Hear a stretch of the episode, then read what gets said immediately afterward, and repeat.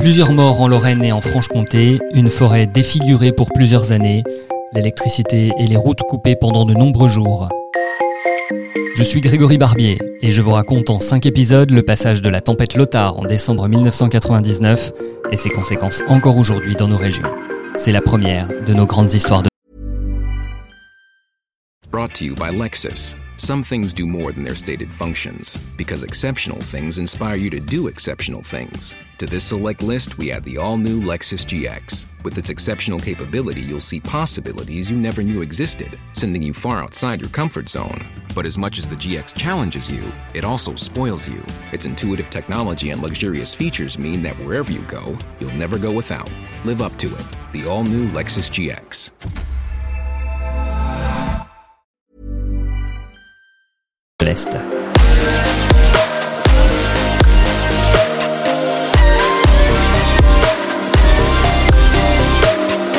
Épisode 1. Une tempête à 155 km/h.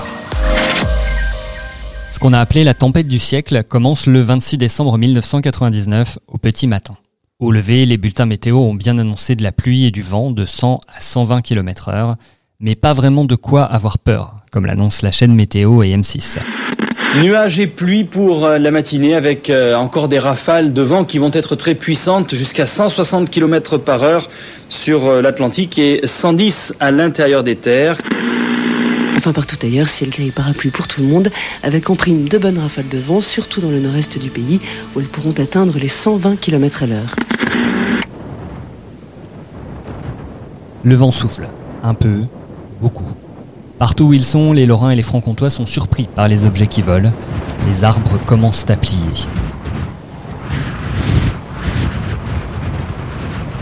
Dans le Doubs, des vents à 180 km/h ont été ressentis à Pontarlier, de quoi faire de gros dégâts dans la ville. Le toit du lycée professionnel a été arraché, les tuiles des maisons se sont envolées, 400 passagers du TGV Paris-Berne ont été bloqués en gare.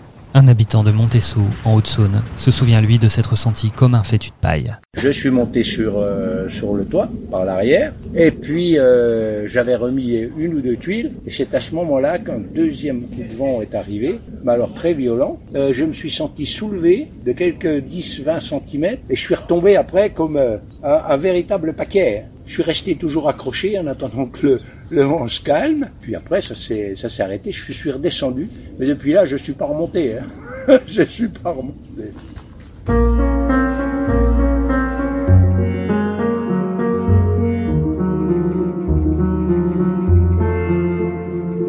Près de Morteau, un porteur de l'Est républicain était retrouvé mort au petit matin. Un arbre déraciné est tombé sur sa voiture. Marcel Hellet partait distribuer le journal. Des chasseurs aussi sont décédés, piégés dans la forêt. Certains racontent avoir croisé des animaux au comportement étrange peu avant la tempête. Anxieux, excités, agressifs. Se doutait-il de ce qui se tramait? Près de Belfort, Henri Remilleux et un jeune chasseur qui l'accompagne ont vu les arbres tomber les uns après les autres autour d'eux. Ils ont couru vers une zone de plaine, mais l'homme de 57 ans n'est jamais parvenu à sortir de la forêt. Dans les Vosges, on dénombre trois morts, dont deux chasseurs. En Moselle, quatre personnes sont décédées. En Meurthe-et-Moselle, pas de mort, mais on compte les blessés. Un homme enseveli sous un toit à Lupcourt, un blessé par la chute d'une grue à Frouard, deux personnes tombées d'un toit à Elcourt. Dans la Meuse, l'Est républicain de l'époque raconte la chance d'une mère de famille de Sorcy. Sa maison a été détruite, mais elle s'est réfugiée au bon moment dans une armoire. En début d'après-midi, le vent se calme. Les gens sortent de chez eux et commencent à voir l'ampleur des dégâts. Des milliers de toitures envolées, des routes impraticables, plus d'électricité, plus de téléphone, et parfois même plus d'eau potable. À Thierville-sur-Meuse, le club de tennis constate que son cours n'est plus couvert. La tôle au-dessus de la salle de sport s'est envolée. Le bois de la structure est parti à plus de 500 mètres. Côté territoire de Belfort, les habitants de Bavillé se souviennent du clocher de l'église, devenu tas de gravats dans un grand fracas. Il y a eu un bruit énorme. Tout est tombé devant d'un coup, raconte-t-il. Et ce n'est pas le seul bâtiment historique à avoir été touché. En Lorraine, le patrimoine a souffert.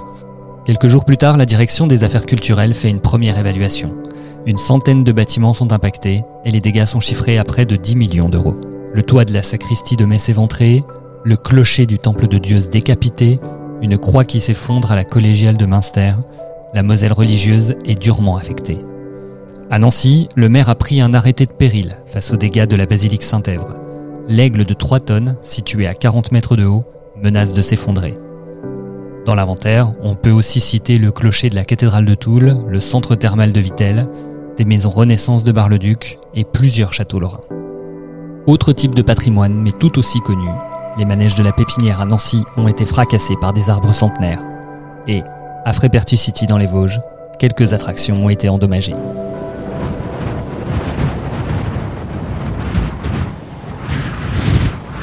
Chez les pompiers, ce 26 décembre 1999, c'est la mobilisation générale. Au total, en 10 jours, les pompiers vosgiens effectueront autant d'interventions que dans une année entière. Dans ces premières heures, ils sont surtout là pour dégager les routes, bâcher les maisons et protéger tout ce qui pourrait tomber ou s'envoler. Dans l'après-midi, la Meurthe-et-Moselle et les Vosges déclenchent le plan Orsec. Les militaires sont déployés pour aider au secours et au déblaiement, les groupes électrogènes sont réquisitionnés et l'essence rationnée. Il faut faire vite. La nuit tombe sur cette journée de cauchemar. 75% des Meurthe-et-Mosellans et 90% des Vosgiens n'ont toujours pas d'électricité et se préparent à passer une première nuit à la lueur de la bougie. Le début d'une longue attente pour les habitants. Mais ça, c'est pour le prochain épisode.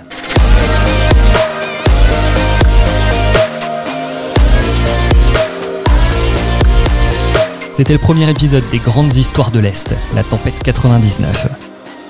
Podcast à retrouver sur toutes les plateformes de podcast et à écouter aussi sur Spotify et Deezer. Abonnez-vous, laissez-nous des étoiles, des commentaires et rendez-vous pour l'épisode 2 et la lumière fut.